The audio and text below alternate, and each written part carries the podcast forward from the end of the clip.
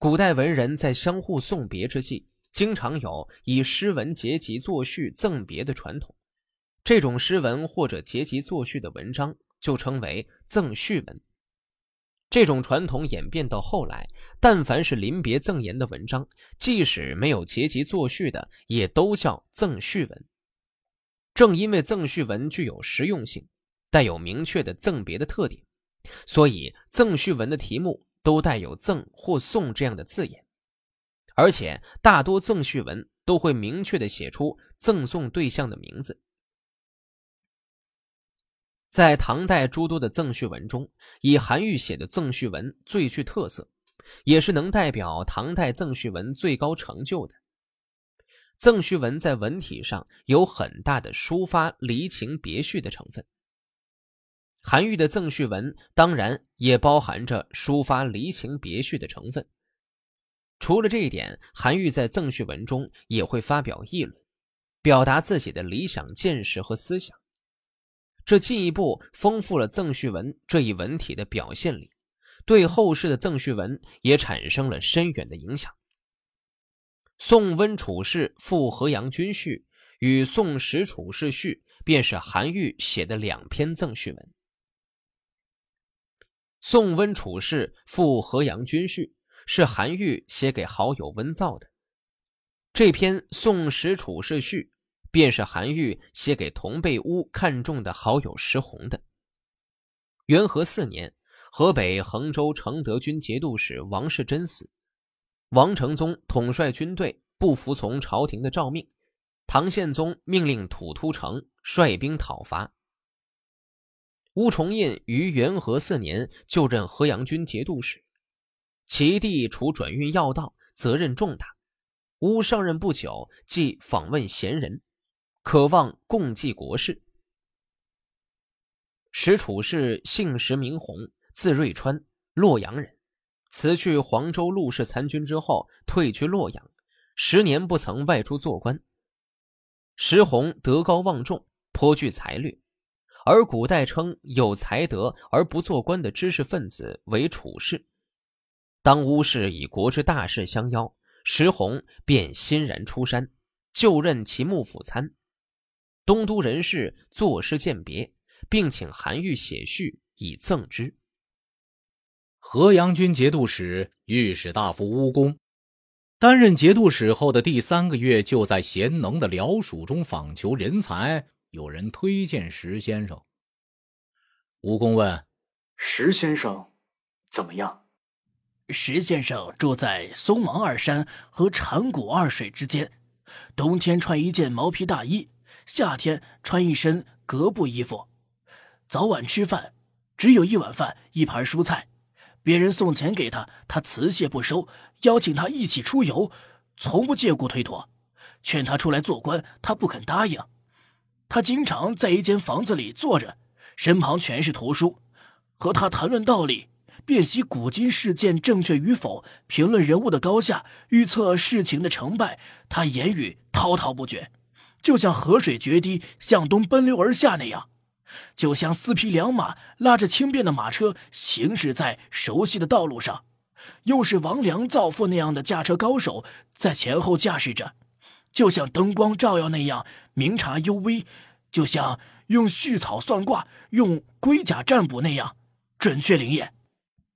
石先生志在隐居终老，不求于人，他肯为我出山吗？大夫，您能文能武，忠孝两全，是为国家搜罗人才，不是为自己。如今叛贼在环州盘踞，军队在边界驻扎，农夫不能耕种收获，财空粮尽。我们所处的地方是输送军需粮草的必经之路，如何治理伐叛，确实应该有人出谋划策。石先生仁爱。而又勇敢，若是用大义去聘请他，并执意委以重任，他还能用什么话来推辞呢？于是写好礼聘的书信，准备了马匹和礼物，选个黄道吉日交付使者，寻访石先生的住处，恳请他出山。石先生不告诉妻子儿女，没有跟朋友商量，带官束带，出来见客，在屋里恭恭敬敬的接受了书信和礼物，当夜就沐浴更衣，打点行李，装载书籍，问明道路怎么走，向日常来往的朋友告别。第二天早上，朋友们都前来送行，在上东门外为他设宴饯行。酒过三巡，石先生就要动身的时候，有人举杯祝词说：“吴大夫真能以大义取人，石先生真能担当道义，决定自己的进退。这杯酒，为先生您送别。”又有人斟酒祝道：“做官还是隐居，哪有什么一定的准则？唯有归向义呀！我就用这杯酒祝先生长寿。”又有人斟酒祝道。希望吴大夫永远不要改变初衷，不要只顾发家致富而让士兵挨饿，不要内心喜欢花言巧语之徒，只在表面上敬重正直之士，不要被奉承的话所蒙蔽，而能一心听从先生的意见，以求成功，保全天子所恩赐的光荣使命。又有人祝道：希望先生不要在大夫那里图谋私利。假公济私，满足个人的私欲。石先生站起来答辞说：“我怎么敢不恭恭敬敬，无时无刻都按照各位嘱托的去做？”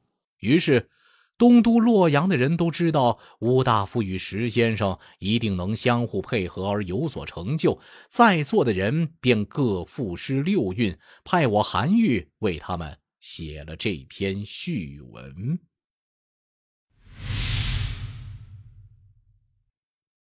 韩愈一生中写了很多文章，各种类型的都有，像送杨少隐序这种赠序文呢，也写了不少。韩愈写的这类文章，最主要的作用就是赞扬，赞扬他文里人的高尚品格、卓越政绩。杨少隐本名叫杨巨源，他是贞元五年的进士，官至国子司业。年七十岁的时候，他便告老还乡。韩愈对此极为赞赏，于是作序相送，意在张扬其事，以振古风。文章开篇略述汉代叔广、叔寿因年老辞官回乡时，朝野送行的盛况，赞扬其功成身退、不恋名利的节操。这里就涉及到了一个典故：汉代时有一对叔侄，年纪大了之后都主动辞官。受到很多人的赞赏，这二人便是叔广和叔寿。叔广字仲翁，汉东海兰陵人，被朝廷征为博士。汉宣帝时被叔广为太子少傅。叔广的侄子叔寿当时亦以贤明被选为太子家令，后升为太子少傅。两人并称为朝廷中的二叔。二叔此后变成了一个褒义词，用于赞扬归隐之心、淡泊名利。叔广、叔寿同朝为官，每次上朝，叔侄前后齐上，很是荣耀。五年之后，叔广对叔寿说：“我听说，知道满足就不会遭到耻辱，知道停止就不会疲劳，功成身退，这是天下的道理。现在我们当到这么大的官，再不走。”恐怕就会后悔，不如我们叔侄一起回家养老，岂不好吗？叔寿说：“听叔叔的。”于是叔侄俩一起称病辞官，回归乡里。皇上考虑到他们年迈，便答应了，并加赐黄金二十斤，皇太子赐金五十金。此番韩愈便是借这两人的事迹。来赞扬杨巨源年老辞官这件值得称道的事情。从前，叔广、叔寿两位先生，因为年老，就在某一天一同辞官离开朝廷。当时，公卿大臣为他们饯行，在城门外摆帐设宴，送行的车子有几百辆。路边围观的人多为他们叹息落泪，纷纷称道他们的贤德。汉代史书已经记载了他们的事迹，后世工于绘画的人又把当时的情景画成了图像，时至今日还那么光彩照人，就像发生在几天前的事情一样。国子司业杨巨源先生，起先以自己精通的《诗经》学在国子监教授学生，年纪一满七十，也禀告丞相，请求辞职回归故乡。世人常说。今人不能与古人相比，如今杨先生与二叔相比，他们的心意难道有什么不同吗？我惭愧地列在公卿后面，当时正赶上有病没能出去送行，不知道杨军离京的时候，城门外送别的有多少人，多少辆车，多少匹马，路边围观的人中，是不是也有知道他是贤人而赞叹的？当朝史官能不能广泛宣扬这件事儿，为他立传以继承二叔的事迹呢？使他不至于受到冷落呢？如今世上没有工于绘画的人，画不画成图像，姑且不去管他。但是我听说杨军离京的时候，有丞相曾表示赏识和惋惜，上奏皇上让他担任他家乡河中府的少尹，不中断他的俸禄。丞相还写诗勉励他，京城那些擅长写诗的人也都作诗奉贺。也不知道当年二叔离开京城的时候有没有这样的事情。古人和今人相同还是不同，是不能确切了解的。中古时候的士大夫以官府为家，一旦离职就无处可归。